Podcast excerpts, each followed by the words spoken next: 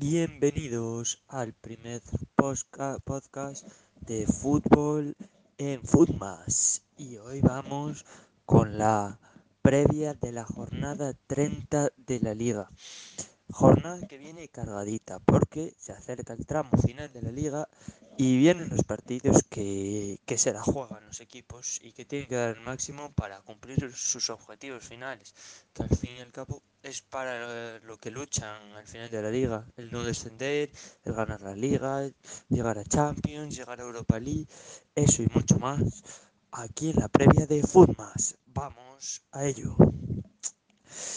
Bueno, pues en el primer partido tenemos un Huesca Elche, el partido del viernes. Partido interesantísimo, partido importantísimo para este trayecto de la liga en el descenso. Aquí en este partido van, se van a dar muchas claves que, pueden resultar importantes. Eh, en, la, en la anterior jornada el Elche el Elche empataba con el Betis a unos, con una primera parte bastante interesante en muchas ocasiones, sin embargo una segunda parte que solo una ocasión por, cada lado. Un, empate, vamos, un poco aburrido, sin mucha más acción, pero que el Elche consigue un punto ante un equipo tan sólido como es el Betis, que ahí en la zona baja parece que no, pero todos los puntos son importantes. Eh, así que eh, llega después de sumar eh, contra un equipo de los de arriba de la tabla y viene fuerte. El Huesca. El Huesca viene súper fuerte después de un 0-2 en casa del Levante conseguir un 0-2 con un mal levante, eso sí, pero no quita el mérito del, Huesca, que jugó muy bien y sobre todo cabe destacar eh, un Rafa Mir que, le está dando vida a este Huesca, le está dando vida porque le puede salvar de ese descenso. Eh, eh, alineaciones probables. Bueno, el Elche cuenta con, con la baja de, Piani, de Piatti únicamente. Sí, muy bien va en cuanto a, tal. Su once probable, pues jugaría con 4-4-2.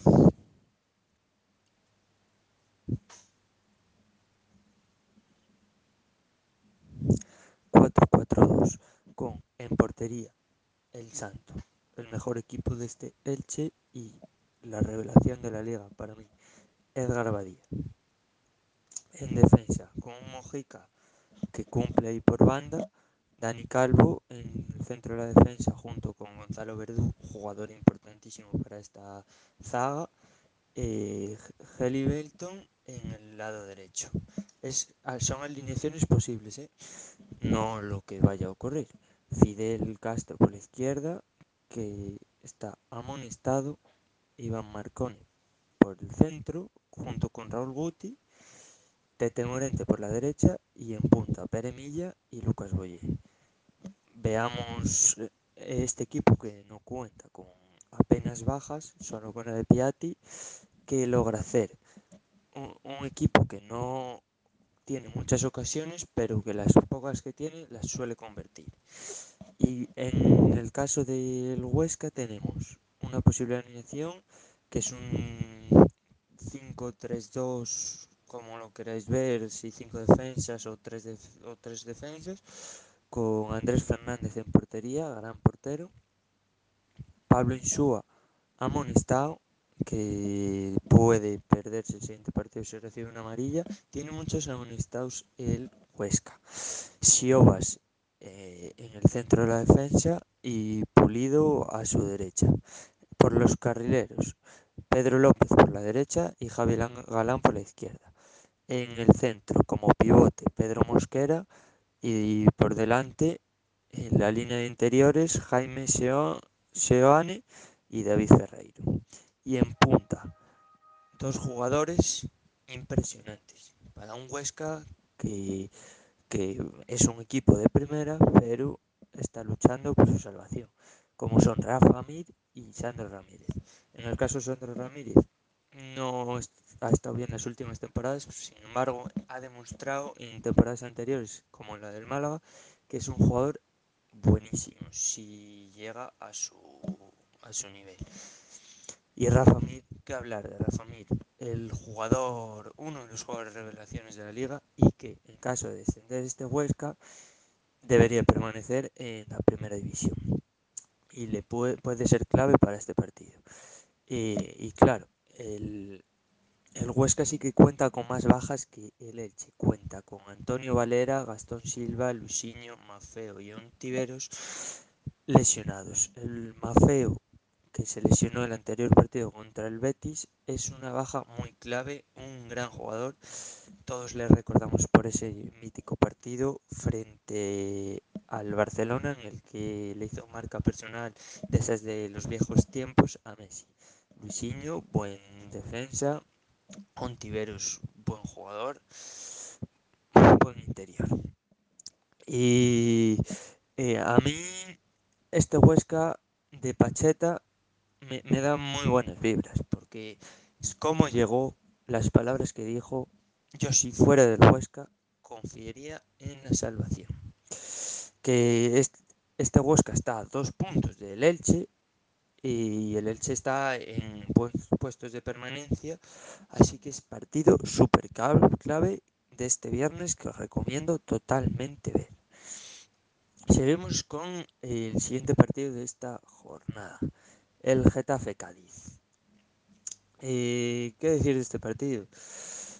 El, el Getafe que, que, y el Cádiz luchan ambos por no descender, pero sin embargo ya están más avanzados, no como el partido anterior en esta lucha, ya que están a, el Getafe ya está a 6 puntos del descenso y el Cádiz a 8. Eso sí, una derrota y una mala racha les puede llevar al descenso. Sin embargo, yo confío en estos dos equipos a que no desciendan, pues eh, el Cádiz ha demostrado lo que vale, sobre todo contra equipos grandes, y el Getafe, a pesar de esta mala temporada, muy mala temporada de hecho, en temporadas anteriores ha demostrado Bordalas y su capacidad técnica a la hora de, de los partidos. En la anterior jornada, bueno, eh, por parte del Getafe, poco que comentar. Osasuna 0-0 Getafe, un partido espeso, súper aburrido, nada que comentar. Por parte de, del Cádiz, bueno, eh, fue un partido que más que por, el juego se le recuerda por la polémica. Un Cádiz 2, 1 Valencia, en el que eh, ocurrió el caso Cala Diacabí, en el que hubo unos supuestos eh, insultos racistas, que, los cuales Tebas ha desmentido con pruebas de, de leyentes de, de, los labios. Sin embargo, el Valencia sigue insistiendo en que eh, no, no son certeros esas pruebas. Por lo tanto, el partido ese, aparte de la polémica, bueno, un buen Cádiz que logró imponerse a un Valencia malo, eh, que no fue nada sólido en defensa, y el Cádiz llega con el sabor de la victoria, cosa que el Getafe no llega con el sabor de un empate. Y viene el Getafe con una mala racha de tres empates y una derrota. Después es una victoria, pero bueno, lleva una derrota y tres empates seguidos. Veremos lo que consigue hacer. Otro empate, no sabemos. El Cádiz, bueno, pues una, lleva una racha de altibajos. Victoria, derrota, empate, victoria, derrota. Va bien. Eh, va bien y este Cádiz yo confío que se salve. El Getafe también, pero le veo menos posibilidades. Alineaciones probables, pues por parte del Getafe tenemos un 4 un 4-4-1-1 sería más o menos con David Soria en portería, Matías Oliveira por el lateral izquierdo, Etseita y Degené de centrales y eh, Damián Suárez por, la derecha. Eh, en el centro del campo, Maximovic, jugador muy bueno. Y Mauro Lambarri, también muy bueno. El, centro del campo, impresionante. Eh, por la derecha, de medio derecho, Niom. Y por la izquierda, Cucurella. Eh, Niom muy fuerte, eh, tiene un, un, físico impresionante y Cucurella pues jugador eh, clave de este Getafe. En el pivote uy en el pivote en la media punta tenemos a Aleña jugador cedido por el Barcelona con una calidad impresionante y en punta tenemos a Jaime Mata. Eh, bajas de bajas tenemos al Cucho a Eres Unal y a Cabaco. Este Eres Unal que eh, prometía más tiene el COVID, prometía más en la delantera después de sus grandes temporadas en el Valladolid, pero que no está demostrando. Y jugador sancionado, y Sofía Chacla. Por parte del Cádiz, se espera una 4-4-2. En portería Jeremías Ledesma, buen portero. De centrales Fali y Cala, el supuesto racista. Lateral derecho Iza Carcelen y por el lateral izquierdo Espino. En el centro del campo, James Johnson y José Mari. Y por la derecha, Salvi, gran jugador. Y por la izquierda, Alberto Perea. Y en punta, dos muy buenos jugadores como son Negredo, un, una leyenda de la liga. Todavía el otro día vi, vi un meme de estos súper divertido, me trajo muy buenos recuerdos de una jornada que marcaron Soldado y Negredo a la vez y, y, ponía, me estoy trasladando al 2012 cuando marcaban Soldado y Negredo a la vez, míticos goleadores de esta liga española. Y Sobrino, buen jugador, ha pasado por la Ponce, ha pasado por el Alavés, ha, pasado por Valencia, aunque en el Valencia no ha funcionado, pero ahí vamos. Y eh, bajas de, del Cádiz son Luis Miquezada y Alex Fernández. Alex Fernández baja muy clave para lo que resta de temporada de la permanencia de este Cádiz. Vamos con el siguiente partido. Bilbao a la vez. En el Bilbao a la vez. Eh, bueno, en la, en la, anterior jornada, eh, el Bilbao, eh, bueno, viene de jugar entre semana, cosa muy clave, eh, ya que el cansancio, además partidos muy importantes, eh, como ha sido la final de Copa del fin de pasado y eh, el, en el centro del campo otra vez contra el Real, el derby, di que el derby de entre semana, el de la liga, no fue un partido muy espectacular en el que no ocurrió nada serio, pero un derby es un derby. Quizás es el derby más, más soso que hayamos visto de, del País Vasco, puede ser, pero, pero hay que decir que el Bilbao eh, ya daba el partido por ganar y una mala acción en defensa con que hubo una duda con Unai y con los dos Unai, el portero y el otro que, que se, se malentendieron y acabó el balón portería en el minuto 89. Un golpe duro para el Bilbao. Sin embargo, yo creo que va a seguir luchando para sumar puntos ya y tiene muy difícil eh, la, entrar a la Europa League que la tiene a 10 puntos, sin embargo seguirá luchando como es el Bilbao. Los Leones, un equipo luchador. Claro que sí. Y la única posibilidad, yo creo, ahora mismo de, de este Bilbao de entrar en Europa League es ganar al Barcelona en la Copa del Rey del fin de este fin de no, el siguiente.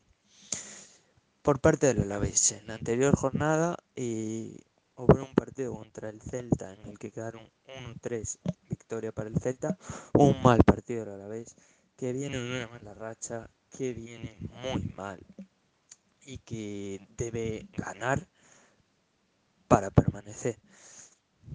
Tiene que ganar, a la vez no le vale otra cosa que ganar, pues es el colista y el que más lo necesita. Yo es en el que menos confío para lograr la permanencia y el que más veo fuera de esta Liga Santander. Pero todos confiamos en el equipo vasco para permanencia. Eh, cosas a destacar del Alavés, pues eh, eh, el Abelardo fuera, el entrenador, se ha marchado, había dejado y llega Jesús Javi Calleja como nuevo entrenador. Veremos lo que ocurre con el tema Lucas Pérez, sabéis lo que ha ocurrido, la polémica de Lucas Pérez. veremos lo que ocurre. alineaciones posibles o probables por parte del Bilbao.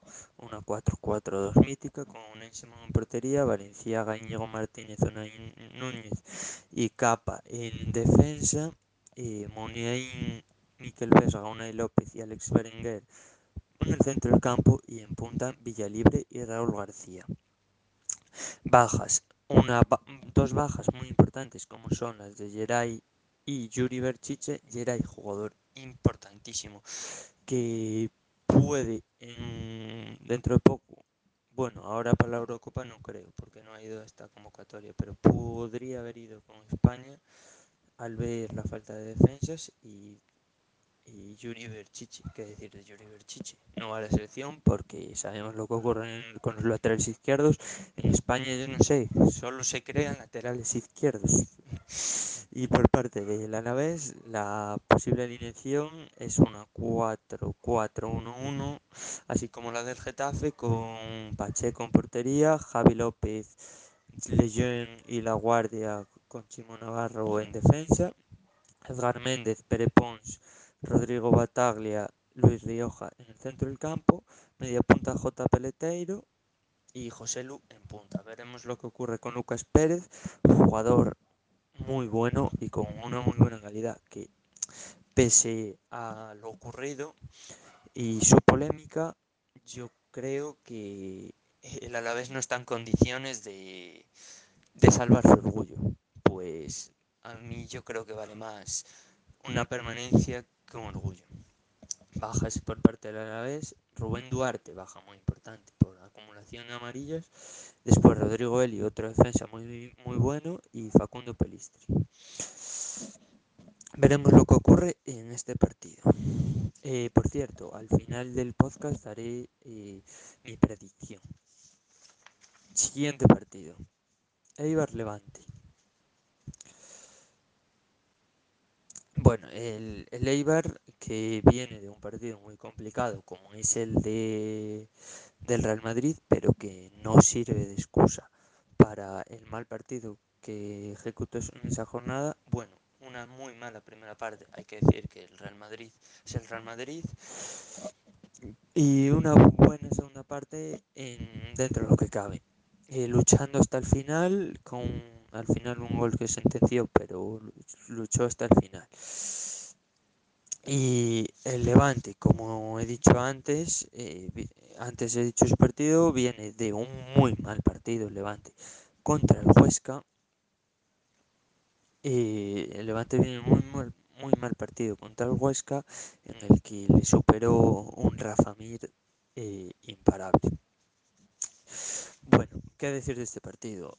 Eh, el Eibar lucha, el Eibar está en la lucha por, por, el descenso. Eh, está a tres puntos de la permanencia ahora mismo. Otro de los equipos junto al Alavés que no tiene tantas no tengo tanta confianza en él como en el Huesca o tal vez Valencia, Getafe, Cádiz y que, que tiene que dar todo lo que tiene para, para luchar por esa victoria frente a un Levante que está a mitad de tabla y que luchará obviamente por esos tres puntos, pero que no se está jugando tanto como este Eibar.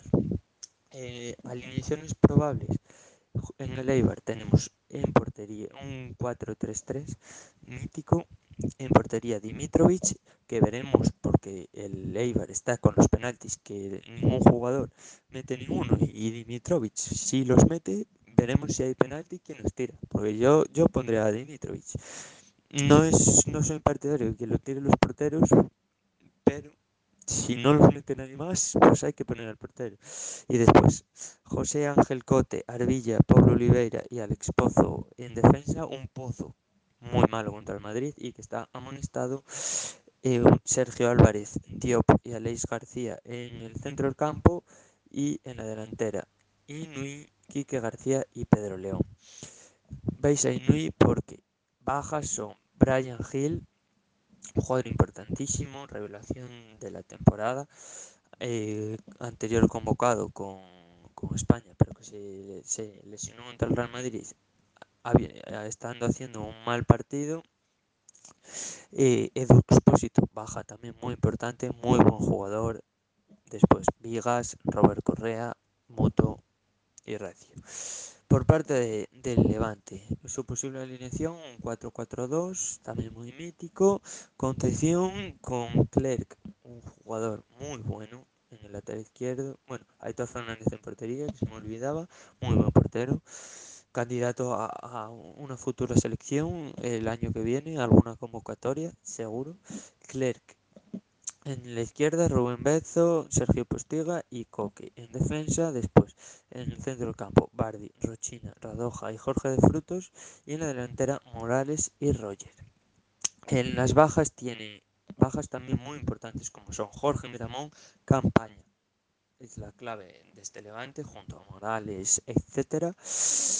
Y, y Buksevich, también muy buen jugador. Veremos lo que ocurre en este en este partido en el que el Eibar se, se, la juega y el Levante no tanto. El siguiente partido es el clásico, pero lo vamos a dejar para el final. Vamos con el Villarreal Osasuna. Bueno, eh, el Villarreal eh, viene de, de, dos de partido entre semana en el que ganó 0-1 con gol de Gerardo Moreno y en la anterior jornada disputó un partido en el estadio de los Cármenes contra el Granada en el que contra un Granada que es imparable dentro de casa consiguió hacerle eh, tres goles. Un aplastante Villarreal y con un, un Gerard Moreno que está que, que arrasa que, que tiene que ser a este nivel titular indiscutible en la Eurocopa con España. Un mal Granada, eh, eso es verdad, pero un Villarreal que arrasó.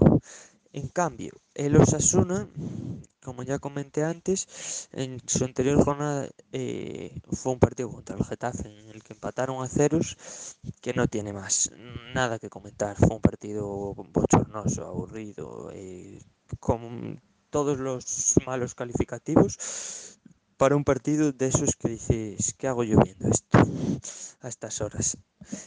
Eh, bueno, eh, ¿qué decir de este partido? El Villarreal.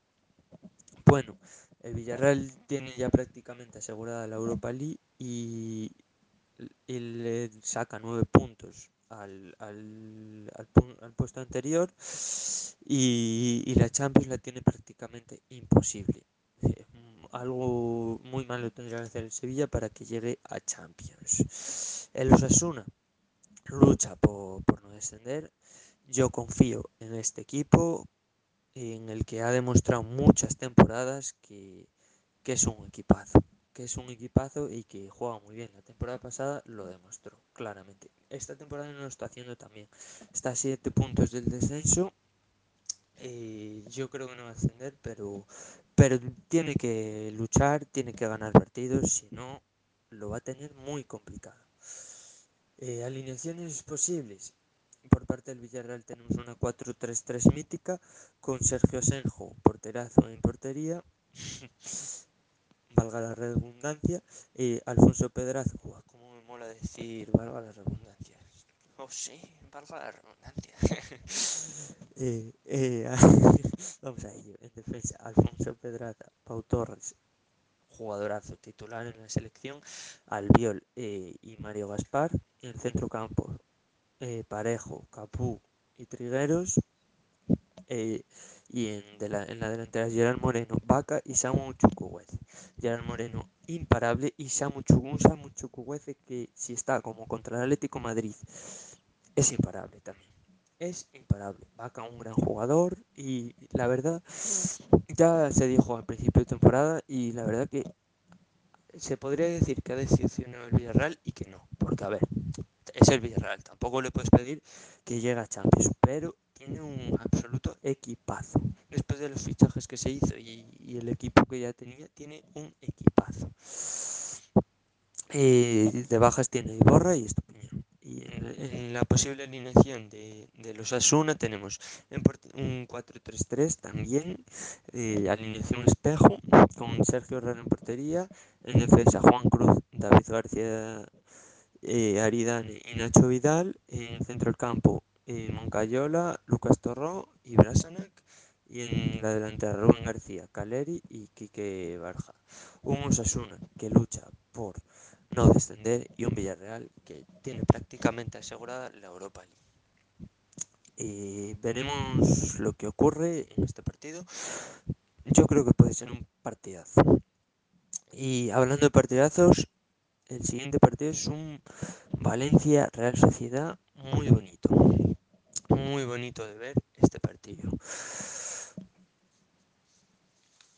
Eh, bueno, el Valencia, que viene de, del, partido polémico contra, contra el Celta, en el que dije antes lo que ocurrió, el tema de Acabi Cala, todas las novedades os las he contado.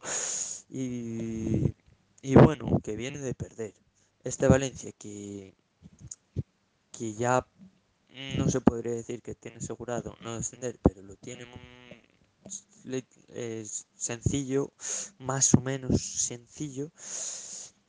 Sin embargo, tiene que cosechar victorias. Y este es un partido difícil de cosechar puntos. Pues eh, se enfrenta contra una Real que viene de empatar contra, contra el Bilbao y que viene de jugar entre semana, algo que se notará en el cansancio de los jugadores con encima partidos de exigencia y una Real que, que, al igual que el Villarreal, que están empatados a puntos, tiene asegurado prácticamente la Europa League. Y alineaciones posibles, pues en el Valencia 1-4-4-2 con Jaume Domenech, Gaya, mejor jugador de este Valencia, Diacabí, Gabriel Paulista, buen, muy buen jugador y, y nacionalidad, nacionalizado con España, y Thierry Correira. Después en el centro del campo Alex Blanco, Carlos Soler, Rachic y Daniel Vaz.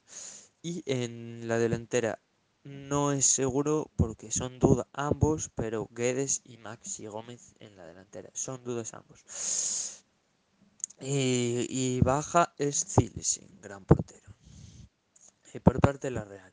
Eh, la alineación posible es una 4-3-3 o 4-4-2 mejor, con Alex Remiro en portería, gran portero, Monreal, y Lenormand El Bustondo, que vuelve a este once titular, y Gorosabel. Eh, en el centro del campo, Guevara y Roberto López con de media punta Oyarzábal y arriba Januzaj, Isaac y Porto. Eh, equipazo el que tiene esta Real y cómo juegan.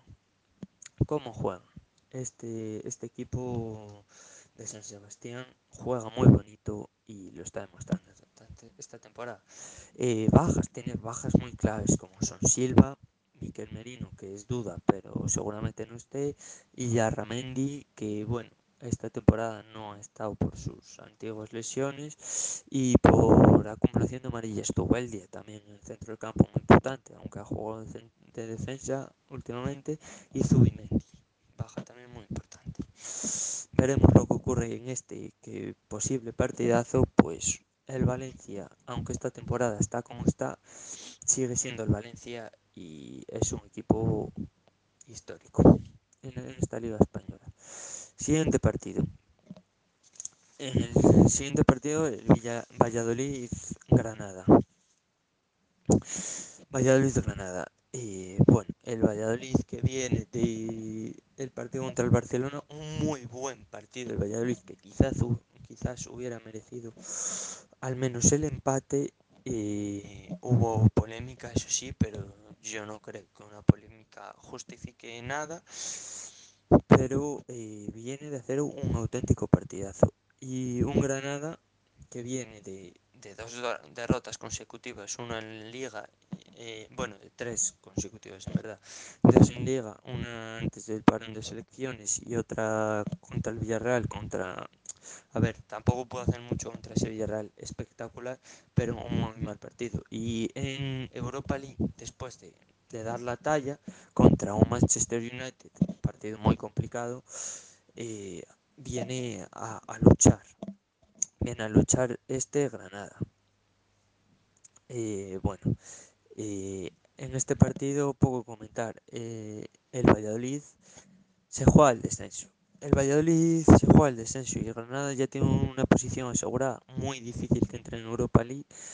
Como no gana esta Europa League, lo tiene muy complicado. Eh, y el Valladolid lucha por el descenso, está a tres puntos del descenso. Y yo es, es un equipo en el que confío encima más del partidazo que se hizo contra el Barcelona eh, pues confío en este Valladolid. Alineaciones posibles. En el, en el Valladolid un 4-4-2 con Masipa en portería, Olaza, Bruno González, Javi Sánchez y Said Janco en defensa. Después en el centro del campo Nacho Martínez, Roque Mesa, Rubén Alcaraz y Orellana. Y en delantera Codro, que se hizo un muy buen partido contra el Barcelona, y Sergio Guardiola un muy buen jugador que lee muy bien los partidos y sabe interpretarlos de la mejor manera. En bajas, bueno, la expulsión de la semana pasada de Oscar Plano, muy importante. Eh, el Yamil, Joaquín Fernández, Kiko Olivas en duda, Raúl García, Carnero, Fede San Emeterio, J, Miquel Herrero y Weisman. Muchas bajas por parte del Valladolid. Y posible alineación del Granada. Luis Silva, eh, Kini, Germán Sánchez, Jesús Vallejo y Víctor Díaz. Una muy buena defensa.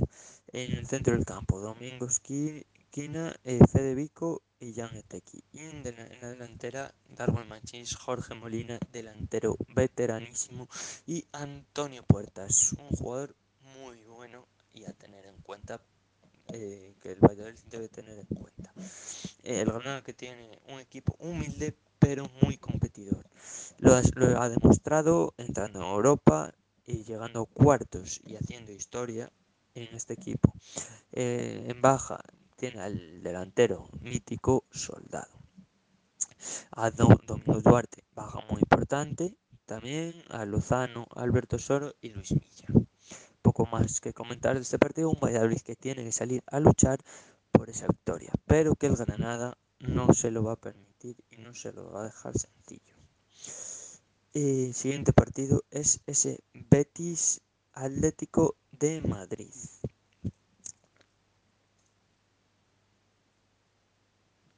Bueno, en el Betis Atlético de Madrid, ¿qué, ¿qué, tenemos que comentar?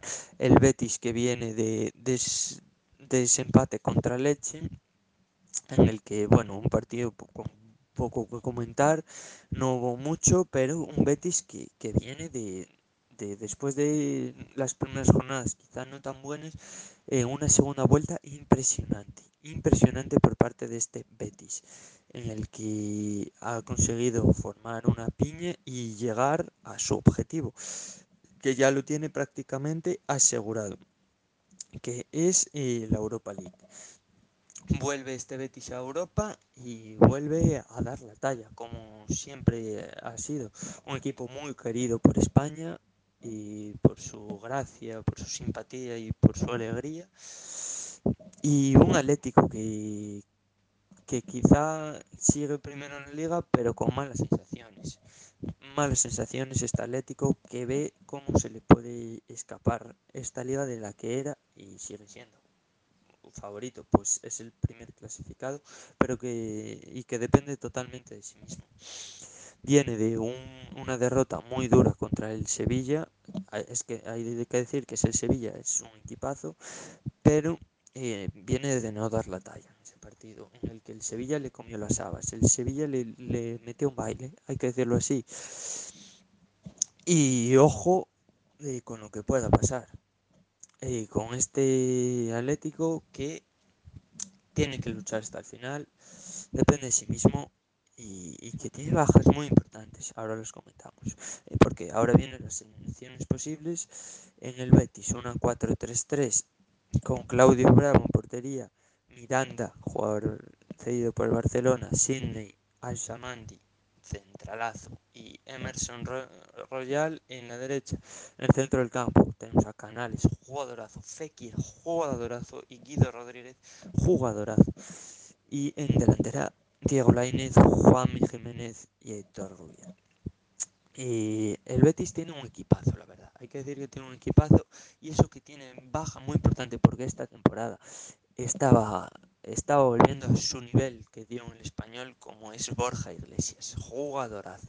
Y después tiene bajas también muy importantes como la de Guardado, el jugador mexicano con una calidad increíble. Camarasa y Dani Martín y Víctor Ruiz por acumulación de amarillas. Por parte del Atlético, alineación posible una 4-4-2, aunque podría optar por una por una 3 eh, bueno con por tres defensas o cinco defensas como lo queréis ver y tres mediocentros y dos delanteros en el que la contra con Black impresionante en la portería. Mario Hermoso eh, por el lateral izquierdo o central izquierdo sería Savic en el centro de la defensa junto a José Jiménez y Tripier que jugará o de lateral derecho o de carrilero derecho. Y Ferreira Carrasco jugará de medio izquierdo o de carrilero izquierdo. Después en el centro del campo Héctor Herrera y Coque y Lemar que jugará o por la media punta o por la derecha. Lemar que se está haciendo un temporadón, está volviendo a demostrar en este nuevo Atlético con un nuevo juego por parte de los del Cholo, eh, demostrando su calidad y, su, y que puede dar la talla. Eh, después en la delantera, eh, Joe Félix, que sigue sin dar su máximo nivel, eh, o lo que cabe esperar de él, sabiendo, porque sabemos su capacidad y su nivel, y Correa, un jugador de esos que, que dan partidos y que, que, es muy bueno Correa, igual un poco irregular, pero muy bueno. Y, y es que cuenta el, el Atlético con muchas bajas para este partido. La de Luis Suárez, que se va a perder unas tres semanas, aunque está sancionado. La de Marcos Llorente, baja importantísima Marcos Llorente, que se está haciendo una temporada histórica para este jugador. Y con Dogia, que que no estaba siendo un titular, pero un jugador que con el que estaba contando el Cholo en, en la segunda parte. Moussa Dembélé está lesionado, así que un delantero que podría reemplazar a Suárez no puede reemplazarlo, aunque es duda Dembélé, no, no, no está claro que pueda llegar. Y bueno, un partido que es un auténtico partidazo. Yo no me lo voy a perder, no sé vosotros, pero yo no no me lo voy a perder porque va a ser muy bonito, muy bonito. Y el último partido, el partido del lunes, el partido del lunes, un Celta-Sevilla. Celta-Sevilla, el Celta que viene de, de ganar al Alavés eh, 1-3 con un gran Iago Aspas que, que está poniendo eh, el nepe sobre la mesa y diciendo, oye Luis Enrique, que estoy aquí, necesitáis gol, con dos asistencias y un gol que dio en ese partido. Poquita cosa.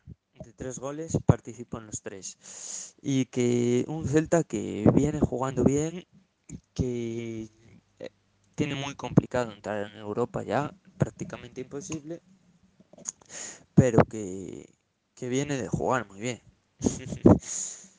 viene de jugar muy bien este, este Celta. Un Iago que viene estando mal, pero es Iago eh, al fin y al cabo es Iago Y un Sevilla que viene de, de, darle un baño absoluto al Atlético y que, que viene, él viene, viene a luchar. Viene bueno, ya tiene prácticamente asegurada la Champions y ojo porque está a 8 puntos de, del Atlético, a 7 del, del Barcelona y a 5 del Real Madrid. Muy complicado, tiene prácticamente imposible esa primera posición, pero puede optar a una Supercopa de España, ¿por qué no? Que son los dos primeros puestos. ¿Por qué no? Y si gana la Copa el Barça, pues serían los tres primeros puestos. ¿Por qué no? Podría optar este Sevilla a eso. Sumando victorias y los otros eh, encasillando derrotas, podría optar.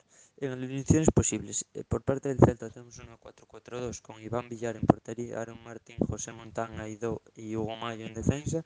En el centro del campo, Nolito, Denis Suárez, Renato Tapia, jugadorazo, el peruano, haciendo un temporadón. Con el, es el jugador con más recuperaciones de toda la, de toda la liga y Brais Méndez. Eh, y en la delantera, Santi Mina, del que se espera un poco más, es un poquito pecho frío y Aguaspas. ¿Qué decir de Yago Aspas? Bajas tiene a Jason Murillo, muy buen jugador y que le está dando muchas alegrías a este Celta.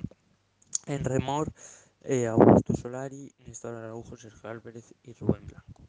Y por parte del Sevilla, una 4-3-3 como posible alineación en portería. El, uno, otro de los jugadores de revelación de esta temporada, como es Bono, bueno, la revelación, todos sabíamos que era muy bueno y lo está demostrando, vamos.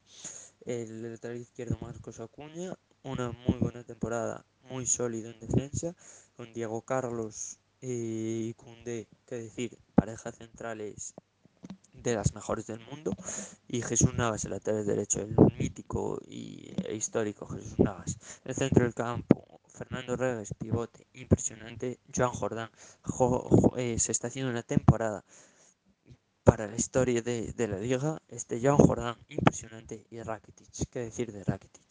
Y en la delantera, o Campos, Nesiri o Luke de Jong, por ahí, por ahí, y sus equipazo el que tiene este Sevilla, que ya se le ha complicado, pero desde un principio tenías esa esperanza de que podía luchar por ganar la liga, ¿cómo no? Por ganar la liga, podía luchar. Y que de bajas tiene a Sergio Escudero, lateral izquierdo. Y vamos, bueno, vamos a ver qué, qué ocurre en este partido. Un también muy bonito partido para ver, es que todos son bonitos. Es que estamos en este tramo de la liga, en este tramo final en el que todos los partidos son bonitos porque en todos los partidos hay algún juego y todos los equipos van a salir a luchar, a, a dar todo lo que tienen, a dejar los huevos, a dejar la pinga por el terreno de juego. Y bueno, vamos, vamos con, vamos con el partido, ¿no? El partido de la jornada, el partido de, el partidazo y un partido muy importante para esta liga, el Madrid-Barcelona, el clásico. Eh, bueno, el Madrid viene, viene de, de, de dos victorias consecutivas esta semana, viene de ganar a Leibar 2-0 con una muy buena primera parte, una segunda parte no tan buena, pero que viene de, de, enlazar muy buenos partidos, sobre todo en defensa. Quizá no tanto goleando ni marcando goles, sí contra Liverpool, contra Liverpool. La verdad que, que le metió un baño, un Liverpool que no dio la talla y que jugó muy mal, pero no vale para desmeritar eh, lo que está logrando este Real Madrid, por el que nadie daba un duro y que puede llegar muy lejos al fin y al cabo esta temporada. Eh, y un Barcelona, un Barcelona que viene de un mal partido contra el Valladolid, hay que decirlo así, pero que igual quizás le ha sentado mal el parón de selecciones, pero venía de, de, dando buen, de dar buenas sensaciones, de, de mostrar lo que es este Barcelona. Eh, y este Barcelona que es es un equipazo y lo que está logrando Kuman con este equipo es increíble porque nadie daba la como igual que en Madrid nadie daba un duro y mirad dónde están ambos equipos. Eh, bueno el Barcelona está eliminado de Champions pero eh, opta por un doblete con Liga y Copa del Rey. Bueno qué se espera de este partido a ver, yo espero un partido, pues no sé qué espero, la verdad, porque es muy, es muy complicado predecir este partido, ya que el Madrid viene de jugar muy bien, pero este Barcelona, si juega bien, hay que decir que para mí es imparable y el Madrid no lo puede parar. Pero si empieza a jugar algo mal, este Madrid puede sufrir. Puede sufrir porque no tiene gol. Es, es verdad que sí, sí tiene un, eh, un una buena defensa. Bueno, no tiene buena defensa, pero defiende bien. Está defendiendo bien. Porque tiene bajas muy importantes, como son la de Ramos y Barán en el central. Bueno, vamos a ver, a ver las alineaciones posibles y podemos comentar más las jugadas por jugada. En el Madrid, posible alineación 1-4-3-3.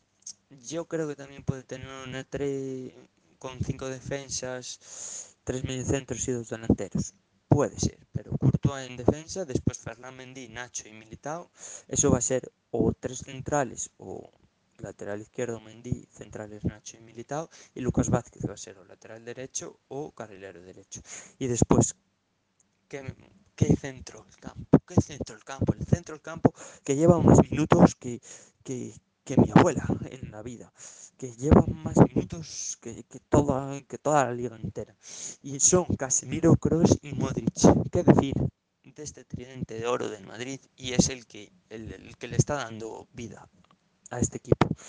Y en la delantera, o puede ser delantera de 3 o de 2. Con, yo creo que va a poner 3 ya que el buen momento de los dos extremos, que son Vinicius y Asensio, yo creo que hay que conservarlo y en un partido tan importante hay que poner a los jugadores en racha siempre.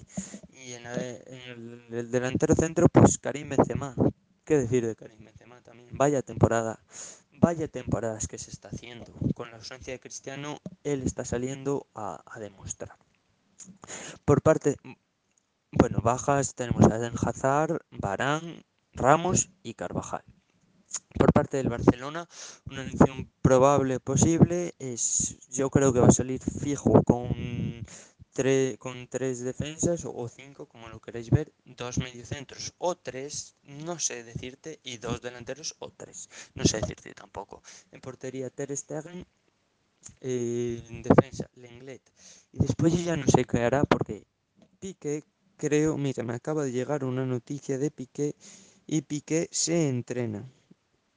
Piqué se entrena con el equipo y puede llegar a este partido. Así que Piqué no sé si lo arriesgará de titular o probará con De Jong el centro de la defensa como ha estado haciendo estos partidos que le ofrece una salida de balón impresionante y le ofrece muchas cosas que Piqué también no con tanta calidad como lo hace De Jong también se lo ofrece quizá Araujo Minguez al inglés no tanto y por eso no se puede sacrificar a poner defensa de tres sin De Jong y sin Piqué.